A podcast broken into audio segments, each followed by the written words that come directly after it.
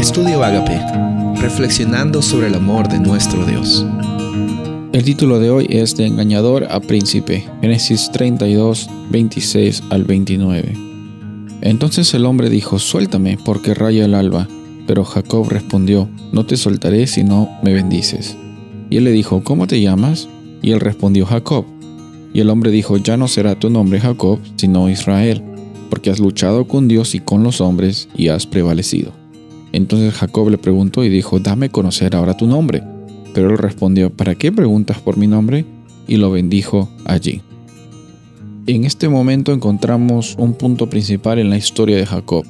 Los que conocemos un poco de su historia vemos que él viene, eh, su nombre significando engañador, él engañó a su hermano, él le robó la primogenitura, el derecho de, ser eh, la cabeza de la siguiente generación. Y en ese proceso él escapa porque su hermano lo quiere matar. Y, vamos ah, viendo que él pasa por bastantes momentos de altos y bajos. Y, y en, en, el momento en el que iba a encontrarse con su hermano otra vez, años, años después, eh, él tiene un encuentro en primer lugar con Dios. Y en ese encuentro con Dios su nombre le es cambiado. Ya no, ya no se iba a llamar él eh, Jacob, que significaba engañador, sino su nombre iba a ser llamado Israel. E Israel significa el que lucha con Dios. Este nombre es un nombre interesante. ¿Será que Jacob está luchando con Dios y está atacándole? No, está mostrándole eh, eh, en sus altos y bajos, está contando sobre su experiencia y la necesidad que él tenía de, de que Dios esté presente en su corazón. Y Dios le dice, mira, ¿sabes qué? Voy a cambiar tu nombre. Tu nombre ya no va a ser lo que la gente dice que tú eres o lo que era tu pasado, sino ahora en adelante te vas a llamar una persona que lucha con Dios, un luchador.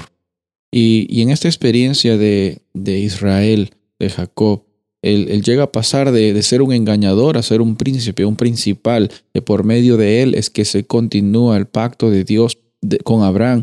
Y más que, más que solo eso, él llega también a, a establecer, eh, ser el padre prácticamente de las doce tribus del el pacto de Dios.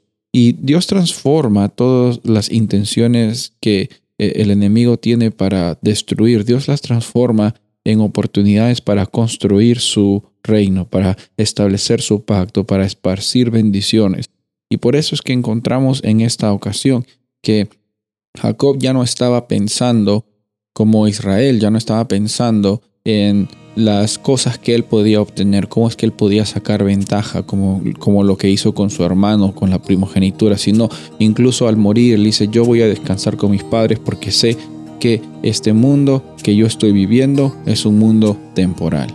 Y en esta ocasión encontramos que las riquezas y la vida y los altos y los bajos no definen nuestra realidad, sino cómo estamos dispuestos a que Dios esté en nuestros corazones en cada momento. Soy el pastor Rubén Casabona y deseo que tengas un día bendecido.